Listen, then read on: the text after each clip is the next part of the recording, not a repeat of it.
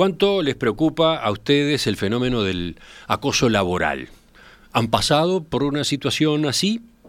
¿Conocen a alguien que haya sido víctima de violencia en su trabajo? El problema se instaló en la agenda en estos últimos días a raíz de varios casos de acoso en el Poder Judicial que llevaron a que todos los gremios de funcionarios pararan el lunes 4 de diciembre y se concentraran frente al Palacio Piria.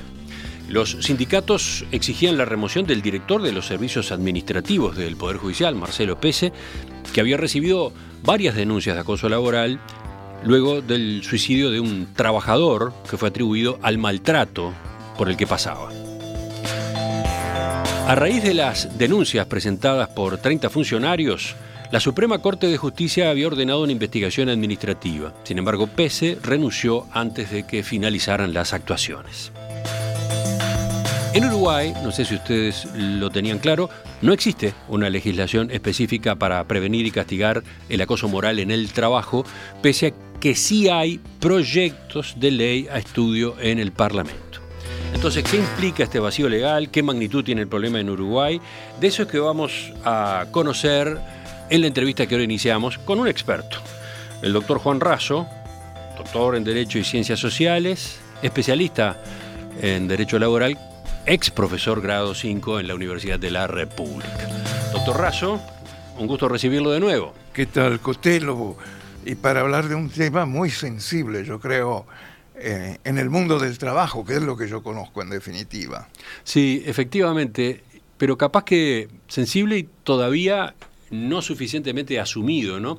A ver, empecemos por algunas definiciones. ¿Qué es esto? ¿Qué es? ¿Qué es acoso laboral? Yo, diría que hay, dos cuestiones. Cuando nosotros hablamos de acoso laboral, utilizamos dos ideas, el acoso laboral y la violencia en el trabajo, que son figuras afines, pero que sin embargo tienen particularidades. La violencia del trabajo es una acción, un acto, un humillar públicamente a una persona, a, a gritarle, destratándolo en público. Ese es un acto de violencia.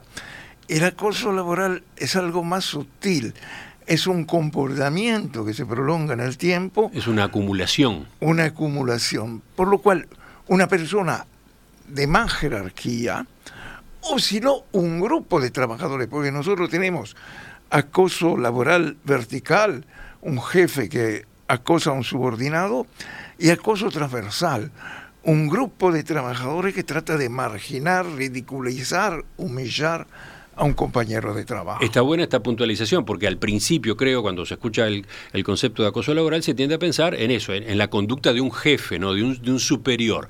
Es una posibilidad, pero también está la otra, la de, la de que iguales, ¿eh? ah. otros empleados acosen. ¿eh? Una especie de bullying, digamos, ¿no? Una especie de bullying. Y en, en una sociedad que va desde mi perspectiva, creciendo en violencia, ¿no? Uno tiene la violencia en la política, la violencia en el fútbol, la violencia en el tránsito. Hoy en día, al hablar de bullying, uno piensa en la violencia en las escuelas. Mm. Bueno, aquí estamos hablando del bullying en el trabajo. Que es una, y, aumentan los casos, aumentan las denuncias. Entonces uno puede preguntar... antes de seguir, ¿desde cuándo existe este concepto? Bueno, yo creo que violencia en el trabajo Existió siempre, pero ¿desde cuándo nace? ¿Desde cuándo? Yo creo que hay un periodo de la historia laboral en el cual el movimiento sindical, pensemos desde 1920 a 1980, va reclamando condiciones de, de trabajo mejores, mayores salarios, jornada reducida. Pero después, a partir del fines de los 80 y comienzo de los 90, empieza un empoderamiento general de organizaciones de la sociedad civil. Y entonces es esa sociedad civil que va a prestar atención sobre algunos derechos fundamentales. El derecho a la paz, el derecho a la no discriminación, el derecho a vivir en un ambiente sano y libre de violencia. Entonces esto viene acompañado, me parece, más por movimientos en torno a la cuestión de género, en torno a la cuestión de otras diferencias eh, que se plantean en, la sociedad civil, ¿Qué desde el movimiento sindical? el eh, movimiento interesante eso. acompaña, pero no es el intérprete principal. Recuerdo que hicimos una entrevista con usted acá en Perspectiva sobre este tema en enero de 2018 y, y en aquel momento el disparador era el movimiento Me Too a nivel internacional, ¿no? Eh, y entonces, bueno, el foco estaba puesto más en el acoso sexual en el trabajo, ¿no?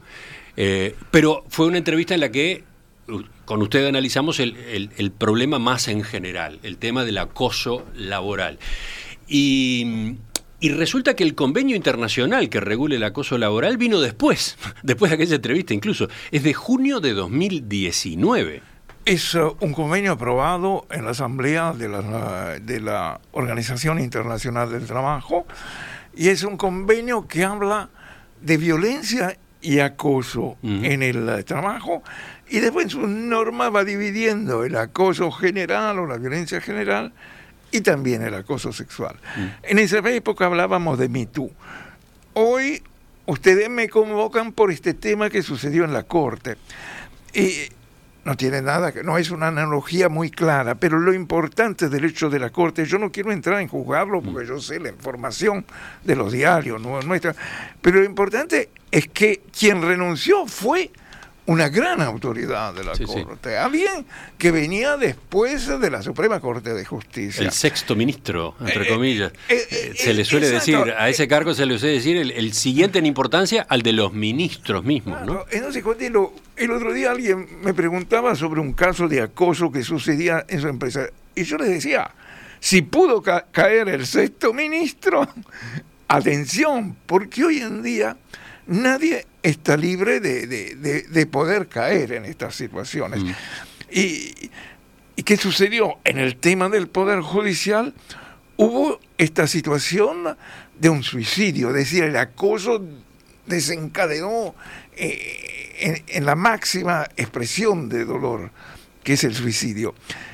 Y no olvidemos, porque tú es un caso, no, el año pasado, en, creo que por julio de 2012, un caso similar en OCE, un acoso laboral que terminó en suicidio. Junio 2022. Sí, el año pasado, mm. más o menos, el año pasado. Y yo recuerdo que en el blog, yo había quedado muy impresionado, y en el blog escribí acoso, soledad y suicidio. Mm. ¿Por qué? Porque todas las personas acosadas son personas que están solas. Y eso me parece una, una cuestión terrible. Mientras cualquier trabajador es defendido por el sindicato, por los compañeros de trabajo, el acosado en general es aislado del grupo, es considerado un diferente. Y entonces, es decir, sufre la situación de víctima, pero además la sufre en soledad. ¿Cuáles son los, requisitos para que se configure el acoso laboral? A ver, quiero ser un poco más, más explícito. ¿Cómo se determina que hay realmente un abuso y no un caso de un trabajador susceptible porque se le llama la atención en determinadas situaciones de su tarea? A veces a mí me da gracia porque viene un trabajador al estudio y si hay autodiagnostica antes de preguntarme algo, se autodiagnostica como acosado. Dice, doctor, yo vengo porque estoy acosado en el trabajo. Y entonces uno empieza a entrevistarlo y se da cuenta que no, que no lo están acosando, lo que lo están haciendo es dirigiendo. Es decir, si tú durante el trabajo excedes en el uso del celular, va a haber un jefe que te va a decir, no hable más por celular porque si no te voy a despedir. Entonces, eso no es eh, acoso y eso hay que entenderlo bien. Ahí está. ¿Qué diferencia hay entre un jefe severo que da una orden firme y justa y un acosador que efectivamente destrata al subordinado. Ahí va. Entonces, ahí hay una diferencia compleja para explicar. Pero usted la dijo con esta palabra que yo uso siempre. El destrato es la diferencia. La clave es el destrato. Eh, la clave es el destrato. Entonces, el individuo puede decir, una secretaria le trae un texto mal escrito y puede decirle, por favor, vuelva y escríbalo, corríjalo. Eso es legítimo. Pero si el jefe le dice, ¿y qué pasó? ¿Nunca salvaste la escuela? Eso es un destrato. ¿Nunca salvaste primaria? Entonces, el destrato tiene... Y si esa expresión que usted acaba de tomar traer como ejemplo, esa. Eh, se da una vez, eso sería violencia. Eso sería un caso de violencia, mm. porque la violencia... El acoso requiere que haya otras situaciones, que, se, que, se, vayan dando más, ¿no? Y, eso es bien interesante, esta diferencia que usted hace. En 1990 nace el criterio del acoso moral, diferenciado del acoso sexual, ¿en qué cuestión? En el acoso sexual alcanza un solo acto de acoso sexual para que sea acoso sexual. No, no, no se precisa la reiteración. Cuando se hablaba de acoso moral, se exigía la reiteración. Pero ahora, y especialmente a partir de este convenio 190 ratificado por, por Uruguay, ingresa la idea también de la violencia. Entonces, un solo acto de violencia puede ser una expresión que sea castigada, sea una inconducta, eh, que tenga consecuencias. Entonces, eh, es importante esa diferencia. Pero volvamos a la pregunta que yo le decía, eh, ¿cómo se diferencia un caso de, abuso en, el comportamiento de un jefe? Entonces, usted decía, la, clave es el destrato. La clave es el destrato, es la serie de humillaciones, es... hacer cotilleo con otros trabajadores. ¿Vieron que está medio loco? A veces revelar datos secretos. Me dijeron que se toma pastillas eh, porque está media loca. O, eh, muchas veces yo hablo en femenino porque, atención, en los acosos siempre la víctima es una mujer. No era el caso del Poder Judicial. La mayoría de los casos corresponden a mujeres. Porque la mujer une más vulnerabilidades. Eh, la persona acosada es una persona generalmente vulnerable y las mujeres generalmente son por diversas condiciones más, más vulnerables o en una situación machista y patriarcal son más eh, víctimas de, del acosador.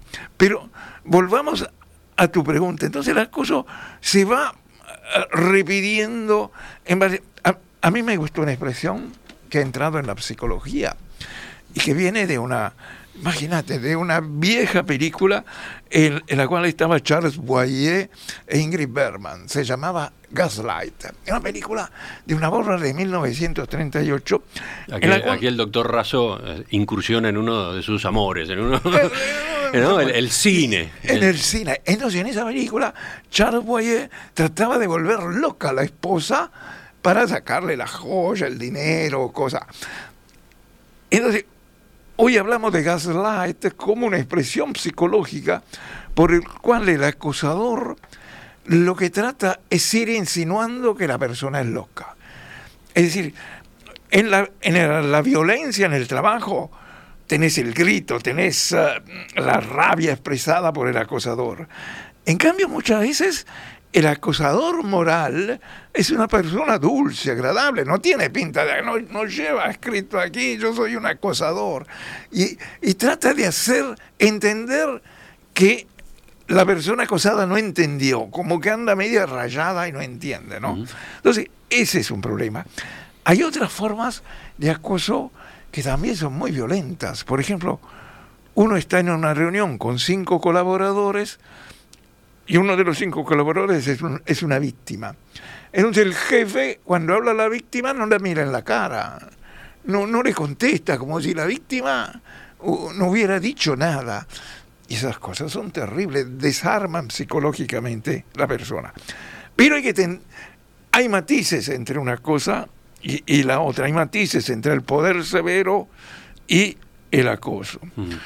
A ver, vayamos al caso del, del, Poder Judicial, a lo que se sabe que ocurría eh, en el Poder Judicial, en particular con el comportamiento de este director general de los servicios administrativos y la directora del departamento, porque acá hay una responsabilidad compartida. ¿no? Hay una complicidad de dos jerarcas. La denuncia que se presentó a, a, la Suprema Corte y que tiene más de 30 firmas, habla de conductas abusivas y discriminatorias contra la persona, contra quien terminó suicidándose, eh, que seguramente lo llevaron a tomar tan triste decisión. Situaciones de acoso laboral y violencia fueron padecidas, dice la nota, por al menos 28 funcionarios. Según el gremio, hubo un ensañamiento contra José Luis por parte de Arezo, que era mano derecha de Pese, lo comenzó a maltratar, a perseguir y también a aislarlo, no permitiéndole tener contacto con el resto de sus compañeros. Pasó de ser el encargado de repartir los materiales a tener el control y la distribución del papel higiénico, a hacer inventarios de muebles de forma permanente y cambiar constantemente los muebles del lugar. Todo lo hacía mal, fue hostigado y menospreciado sistemáticamente en forma inhumana. Todo en conocimiento de Pese, que, bueno, tenía esa responsabilidad tan alta en el Poder Judicial con un gran sentido de la humildad, porque lo que se pretende, el objetivo es humillar a la persona, ¿no? Y una de las fórmulas es esa, eh, asignarle tareas que están muy por debajo de, lo que era su cargo, tareas absolutamente intrascendentes. Inútiles. Inútiles o tareas eh, que debe repetir sin fin, no se sabe por qué, es como la de llevar el inventario de los muebles o cosas por el estilo, ¿no? Por eso, entonces, e, esa es una clara expresión de acoso. También quiero resaltar en esto que ante la denuncia hubo cierta moderación de la Suprema Corte de Justicia que quiso patear hacia un sumario, pero ahí yo quiero señalar el rol de la presidenta de la Suprema Corte de Justicia, la doctora Doris Morales, que además es una magistrada que viene del ámbito laboral, ¿no? Que conoce el tema laboral, una persona de una extraordinaria equidad y, firmeza, que fue la que desencadenó que ahora va a haber un sumario, que esto, el otro. Entonces, también se, se necesita que desde arriba no se mire para el costado, que desde arriba se quiera resolver el problema del acoso y se entienda que la persona disfuncional no es el acosado, es el acosador, porque el acosador puede crear estrago dentro de una empresa. A propósito de cómo encarar el caso, había una discusión entre los ministros de la Suprema Corte sobre garantías, ¿no? El, que el denunciado o los denunciados tenían que tener sus garantías, ¿no? Por eso ir a Tenían que traer pruebas, tenían que traer estas cosas. Y, y es eso donde fracasan esta política de protección de acoso. Porque vamos a suponer que llega al estudio o, o, le manda a usted un mensaje a una persona que dice yo estoy acosado por esto, por todas estas situaciones. Entonces, ¿qué se hace? En ese momento. Bueno, le propongo que, pongamos puntos suspensivos acá, porque me parece que ahí eh, hay bastante para, para mm, conversar con usted, para tener, bueno, en fin, su visión, su experiencia, sobre todo por esto que yo señalaba hace un rato, cómo se procede, cuál es la mejor manera de manejar un caso de acoso laboral, teniendo en cuenta que no hay ley, teniendo en cuenta que no hay legislación, ¿no? ¿En qué se basan entonces las actuaciones? Lo cual, atención, no necesariamente el hecho que haya leyes resuelve el problema. Nosotros tenemos una cultura hiperjurídica que el papel escrito resuelve todo. No es tan así, pero la vemos. Sí, sí, porque además hay tres niveles posibles, ¿no? La empresa, el Ministerio de Trabajo y la justicia. Y la justicia que puede ser civil y o penal. Bueno, de todo eso, de todo esto, me gustaría que tuviéramos enseguida su eh, visión, su conocimiento, e, eventualmente hasta sus recomendaciones.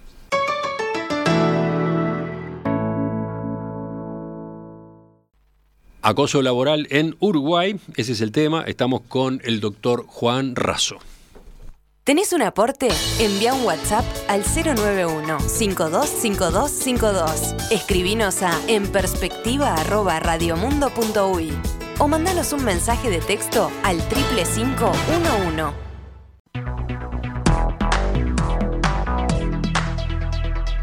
El problema del acoso laboral se instaló en la agenda la semana pasada a raíz de varias denuncias en el Poder Judicial contra el director de los servicios administrativos que terminó renunciando a su cargo. En Uruguay no existe una legislación específica para prevenir y castigar el acoso moral en el trabajo. Bueno, ese es el punto de partida. ¿Cómo manejar estas situaciones? Estamos conversando esta mañana con el doctor Juan Razo, especialista en Derecho del Trabajo y Seguridad Social.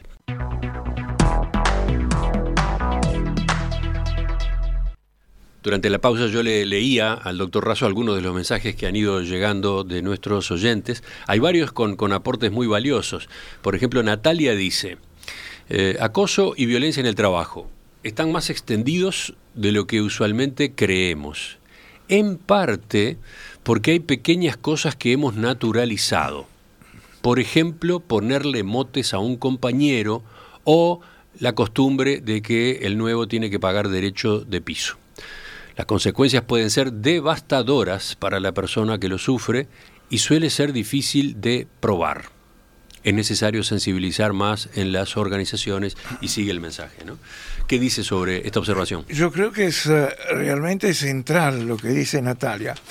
Eh, yo cuando doy alguna charla de formación en la empresa, después volveremos si hay tiempo en la formación en las empresas, eh, sobre los acosos, yo no me detengo en los acosos violentos. Es más, yo intento decir que supongo que en esa empresa no hay acoso violento.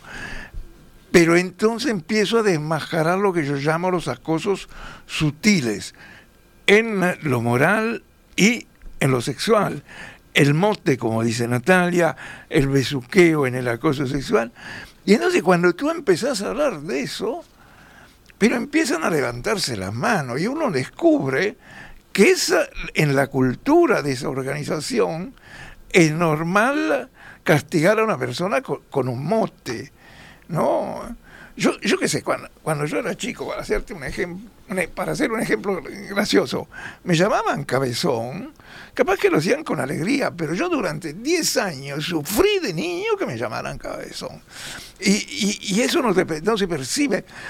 Y otra cosa que es importante, no todas las sensibilidades son iguales, ¿no? Bueno, claro, ese, ese es un punto importante, ¿no? ¿Cuánto juega la personalidad del, del acosado y la personalidad del acosador también, ¿no? También de los dos.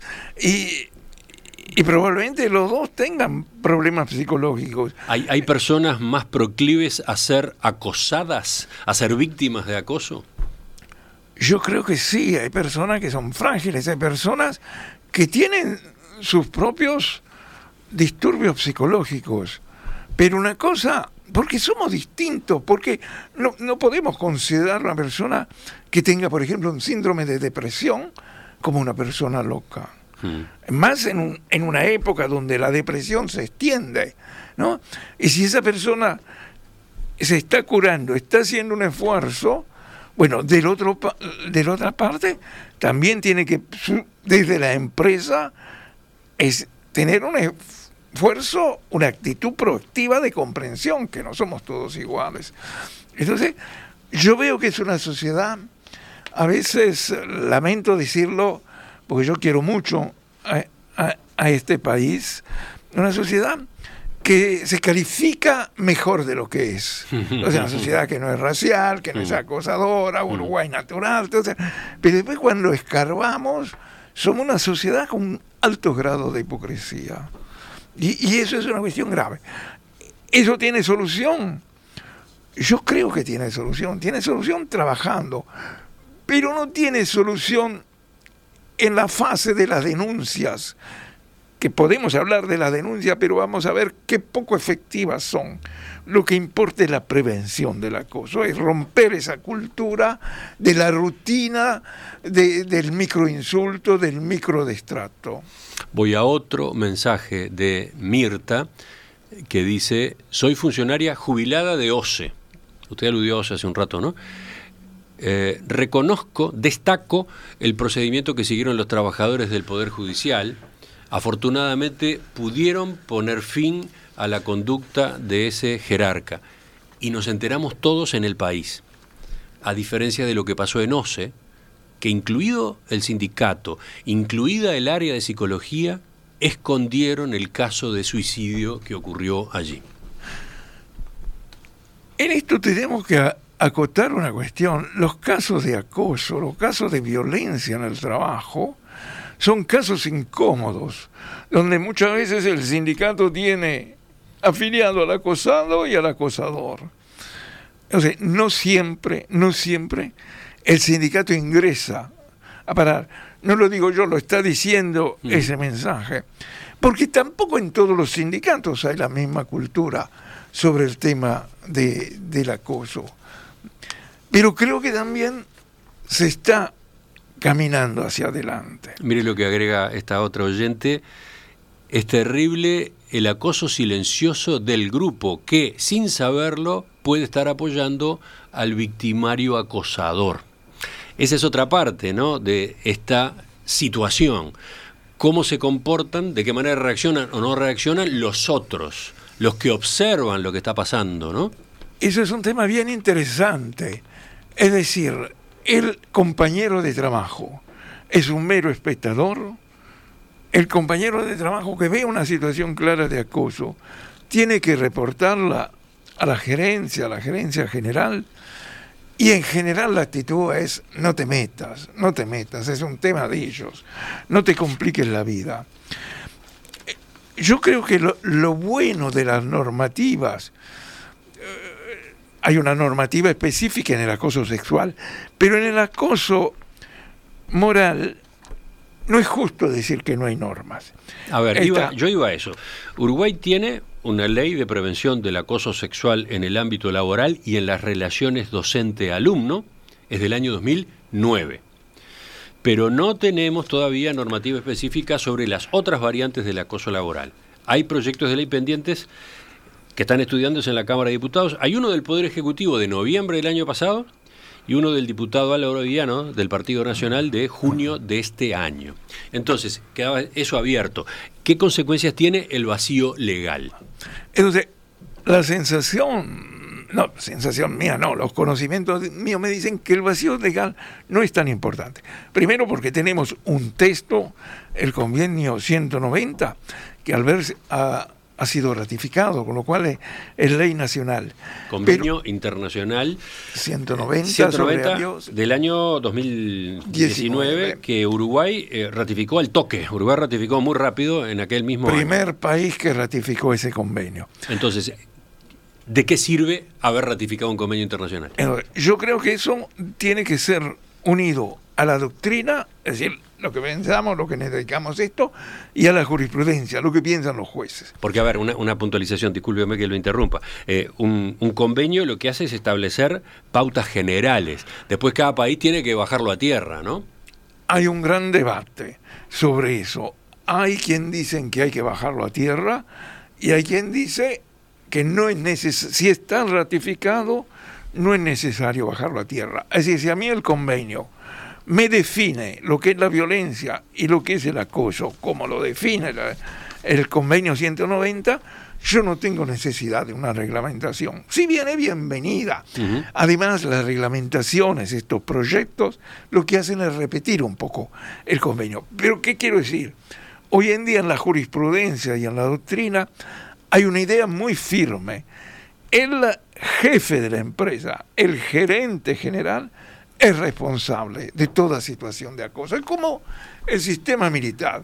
El general va a ser responsable de lo que hace un soldado. La cadena de mando. La cadena de mando. Entonces, eso es algo muy importante. porque antes que sucedía, el gerente general decía, no, es tema de ellos, yo no los quiero importunar? No.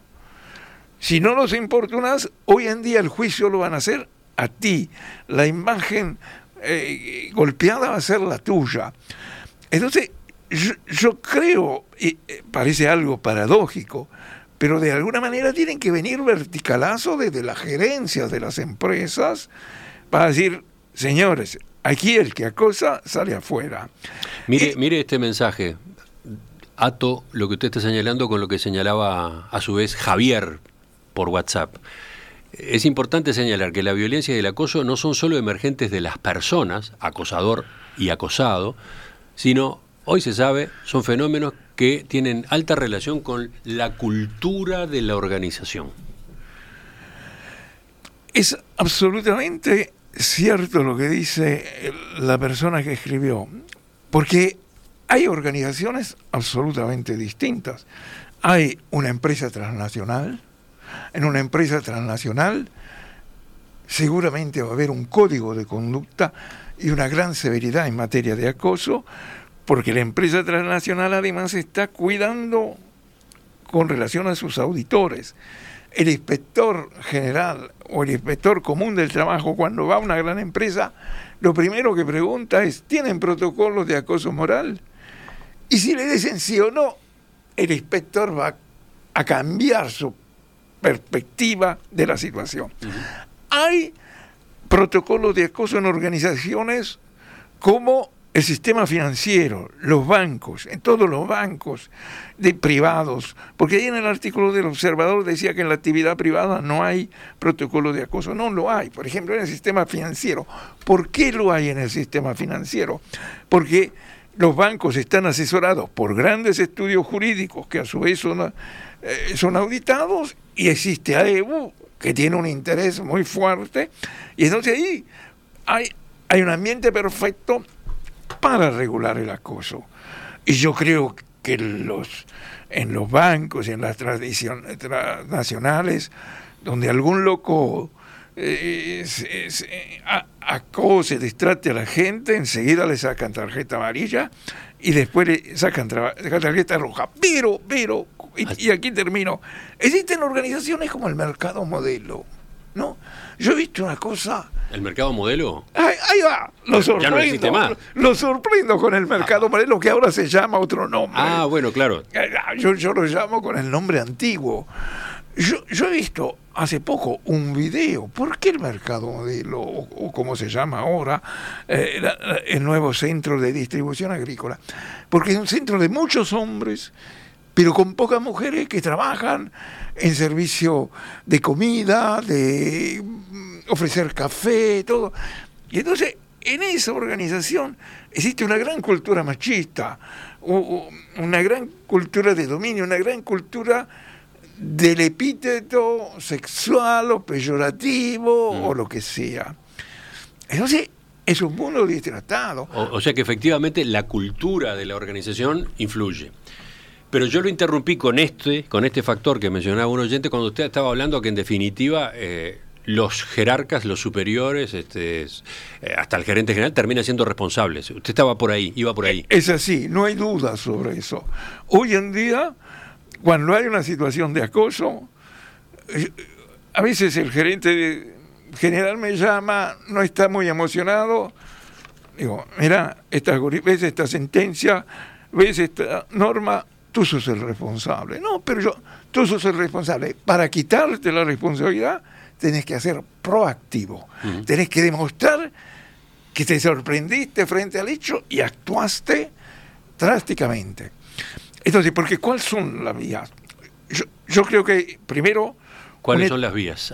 Una, etapa de prevención, pero la dejamos para después, la prevención. la etapa de represión. Hay una denuncia de acoso. La denuncia de acoso hoy en día puede ser muy simple, no hay que mandar un escribano. una trabajadora, un trabajador manda al gerente de personal, mire, yo estoy acosado por esto, por esto, por esto, y si la empresa es una empresa seria, grande, tiembla ya con ese email. Mm. En una pyme es más complicado, ¿no? Eh, ahí es mucho en una empresa pequeña es otra historia. Es otra historia. Pero bueno, usted, usted está empezando por el nivel de la propia empresa, del propio lugar de trabajo. Lo, lo, lo principal, si la empresa actúa con lealtad, con buena fe, es armar una especie de, eh, de investigación administrativa, la cual investigación administrativa va a tener valor frente mañana a la justicia por la calidad del investigador. Mm. Si el investigador es alguien de la propia empresa, si el investigador es el abogado de la empresa, va a tener poco valor. Si el investigador es, supongamos, una psicóloga prestigiosa del medio, va a tener más valor. Y ahí la empresa va a decidir, quizás va a decidir simplemente cambiando las personas del lugar sin despedir a nadie, puede llegar a la conclusión que el acosador efectivamente acosó y lo despide por notoria mala conducta, o también puede suceder, ¿no? Que la persona acosada fue maliciosa, acosó para hacer un daño al acosador y el acosador mm. no era. Entonces, la También puede suceder, digo yo, hay una tercera posibilidad, eh, que el acosador no, no tenga buena formación a propósito de cómo desarrollar, cómo desplegar su cargo, ¿no? Cómo cumplir con sus funciones, ¿no? Esa pregunta la ponemos en el congelador un segundo. Entonces, después vamos. Entonces, ¿cuál es la cuestión? La, esa es en el ámbito de la empresa. Después muchas personas acosadas tienen una gran fe en la denuncia en el Ministerio de Trabajo. En el Ministerio de Trabajo, en la inspección del trabajo, hay una sección específica para acosos sexuales y morales. y es fácil hacer una denuncia en el Ministerio de Trabajo, aunque hay que dar muchos datos. Las personas que están en la inspección del trabajo son personas muy serias que yo conozco por algún caso que pudo haber, pero además muchas de estas personas son también docentes de facultad, personas serias, formadas, capacitadas. Pero ¿qué pueden hacer cuatro o cinco inspectores si te llegan 400 denuncias en un año de acoso? Entonces, los Esos son los números, ¿no? Usted está eh, manejando eh, un número aproximado del año pasado, ¿no? Porque además, cuando llega el, el asunto al Ministerio del Trabajo, ya no es la empresa y la persona acosada, es el abogado de la empresa y la, el abogado de la persona acosada.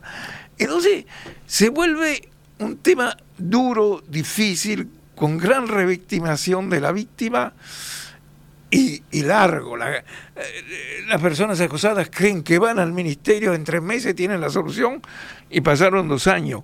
El año pasado, corrijo, el año pasado hubo 2.907 denuncias en el Ministerio de Trabajo, 630 de las cuales fueron por vulneración de derechos, por diferentes formas de vulneración de derechos. Y ese número marcó un crecimiento ese número viene en crecimiento con respecto a años anteriores. Yo creo que el crecimiento también es dado porque la gente se mm. informa y sabe.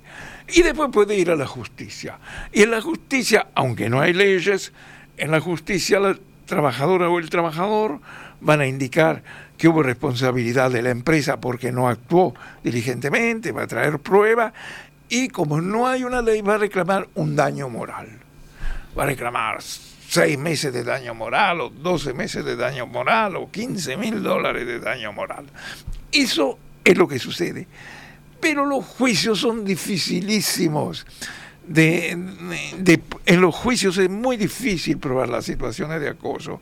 Entonces, los fallos que dicen sí hubo acoso moral, sí vamos a condenar a seis mensualidades o doce mensualidades, son raras aves. La pregunta final y saco del congelador lo que usted me había preguntado. Pero a ver, de, de estas tres opciones, ir por la denuncia en la empresa, ir por la denuncia del Ministerio de Trabajo, ir por la denuncia en la justicia, usted se inclina por la primera. Por la primera, en la medida que yo esté ante una empresa seria, mm. leal, ¿no? Porque es en la empresa en la que además la denuncia puede llevar a que se generen transformaciones, cambios. También es cierto que hay una cosa que yo veo en la práctica. En la práctica cuando la persona acosada denuncia a la empresa, en la mayoría de los casos, aunque no tenga estadística, pero mm. la, como decir, la temperatura y la sensación térmica, es que la persona acosada termina despedida y negocian un plus para eliminarla en definitiva a la persona. Perdón, ¿quién termina despedido? El acosado. Ah, el acosado. El acosado que denuncia a la empresa, en muchos casos la empresa dice, no, no me voy a poner un problema, va a venir la inspección del trabajo, le, lo tengo que trasladar del lugar. Tengo, entonces, la empresa, que ya no es la empresa, son los abogados de la empresa y de la persona acosada, dicen, bueno, vamos, eh, que la persona renuncie, yo en vez de pagarle seis meses de despido, le pago 12 meses de despido o 15 meses de despido. Entonces eso sucede. ¿Y es una fórmula aceptada por el acosado? ¿Es una fórmula sana?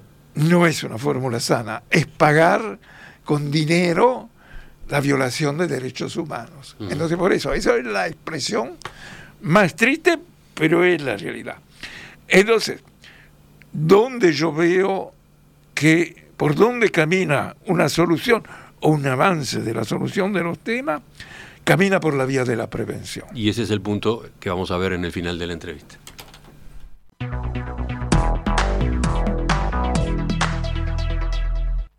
Ya volvemos con el doctor Juan Razo. ¿Querés ver cómo hacemos radio? La mesa y la entrevista central de En Perspectiva se transmiten también en vivo y en video HD a través de enperspectiva.net.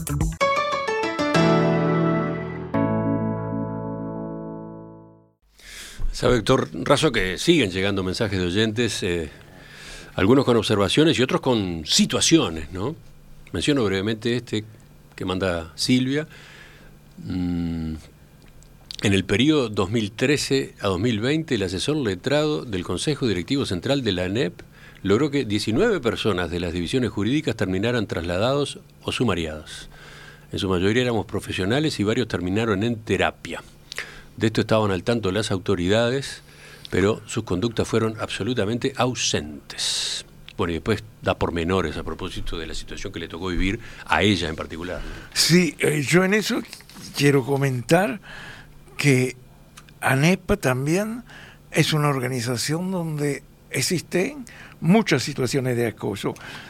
En eso no es que yo esté diciendo algo contra ANEP, son organizaciones donde hay a veces directores con poder, eh, docentes que quieren enseñar de una forma o de otra. Entonces, es un clúster que facilita las situaciones de acoso. Qué interesante e inquietante al mismo tiempo, ¿no? E, e inquietante. Estamos hablando de la educación, nada menos, ¿no? Porque ahí hay, hay mucho temor también en la educación. Digo, yo he sido docente, en parte todavía soy docente, pero también la educación es como un estamento militar, donde están generales, coroneles, capitanes, y, entonces también miedo que si uno no acepta las indicaciones del jefe pueda ser excluido de la carrera porque a veces también el efecto del acoso es excluirte de la carrera. Te como en el caso este, te ponen en una habitación a contar los libros y nada más. Para terminar, quedaba pendiente la prevención. La prevención, que es lo único en lo cual yo creo. Porque lo demás realmente... Entonces, ¿en qué consiste la prevención? La prevención consiste en una obligación, que es una obligación que tiene sus decretos, un decreto del 2017, no me preguntes el número porque son en números soy flojo, pero que obliga a las empresas a capacitar al personal. Porque a veces hay gerentes o mandos superiores o compañeros de trabajo que son brutos.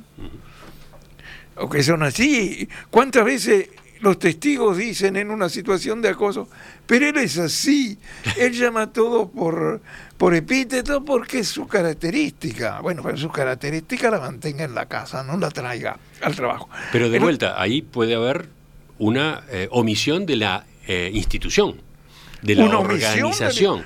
Hoy en día. No, no haber formado a sus jerarcas o no verificar qué formación tenían cuando los contrataron, cuando los pusieron en tal o cual posición, ¿no? Hoy, cuando, como decía antes, pero lo especifico aún más, cuando la inspección del trabajo con una empresa dice, ¿dieron curso de capacitación en la materia? ¿Sí o no? ¿Quién dio el curso? Porque también el curso lo puede dar un gerente. Entonces, y, y ahí muchos gerentes se sorprenden. Yo, yo, siempre cuando he tenido la posibilidad de hablar a mandos superiores, he recordado un poco el caso que, tú, que usted decía de Me Too, miren que ha habido grandes de Hollywood que eran inconmovibles que terminaron en la cárcel, ¿no? También, también ha habido casos de denuncias que no pudieron probarse, o de denuncias falsas, ¿no? O de denuncias Esa es otra parte de la historia. Hay toda otra cuestión. Nosotros vemos hasta películas de Netflix donde se, se agreden y mm. ese, todas esas cosas. Pero, pero la prevención yo creo que es importante. Demuestra que la empresa quiere hacer algo. ¿La prevención qué es? no solo decirle al gerente bruto, tú seguirás siendo gerente, pero tendrás que hablar con un... y podrás dar órdenes, y podrás sancionar al trabajador que habla por celular o juega las cartas eh, eh, en la laptop. Lo podrás hacer, pero sin distrato, con severidad, con una suspensión. Y después, si sigue la suspensión, es con el despido. Es decir, hay que separar bien el acoso del poder de dirección. eso hay que enseñarlo. Y hay que enseñar también a los demás trabajadores que si ellos son cómplices del acoso, van a entrar en la misma situación y pueden ser despedidos. el sindicato, ¿qué papel juega? Y con esto sí, terminamos. Primero, debería conocer los diversos sindicatos. Yo sé de AEBO, que está, bueno, pero AEBO es un sindicato como muy actual, muy, tiene además trabajadores muy formados, esas cosas. Pero también en el otro, en otro lugar existen sindicatos como el ZUNCA, que está haciendo una obra seria de culturalización de los trabajadores, porque están ingresando además mujeres en la construcción. Entonces, hay sindicatos que se ocupan. Otros sindicatos siguen mirando para el costado, prefieren no meterse. Ha habido alguna situación difícil de acoso más bien sexual en los últimos meses y ahí el sindicato, no lo voy a nombrar, el sindicato dice, vamos a esperar que resuelva la justicia, ¿no? que era un poco la primera posición de la Corte.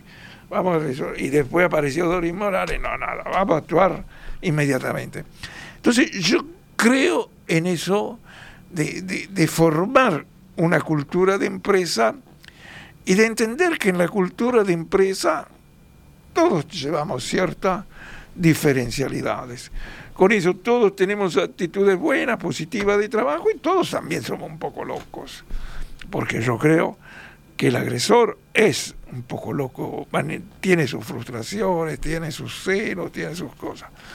Por ahí me parece que va la cuestión. Y sí, las empresas y los sindicatos se tienen que involucrar, porque no hay nada más desagradable que aparezca una denuncia de acoso en una empresa. Ahí se, se termina la gana de olvidarse del tema. Sí, porque además las, las situaciones de acoso estropean todo, ¿no? Estropean la dinámica de trabajo, de, de, funcionamiento, de eficiencia, ¿no? Todo el tema del acoso tiene que ser llevado con reserva, con mm. absoluta reserva y con secreto pero el cotilleo es total. Es decir, el tema del acoso se vuelve como una película de, Netflix en episodios y todo el mundo está ahí mirando. Doctor Juan Raso, eh, ex catedrático de Derecho del Trabajo y la Seguridad Social en la Universidad de la República. Le agradezco que nos haya acompañado otra vez acá en Perspectiva. Bueno, gracias por tocar un tema que efectivamente es muy sensible para la sociedad. En perspectiva, desde 1985, periodismo profesional e independiente.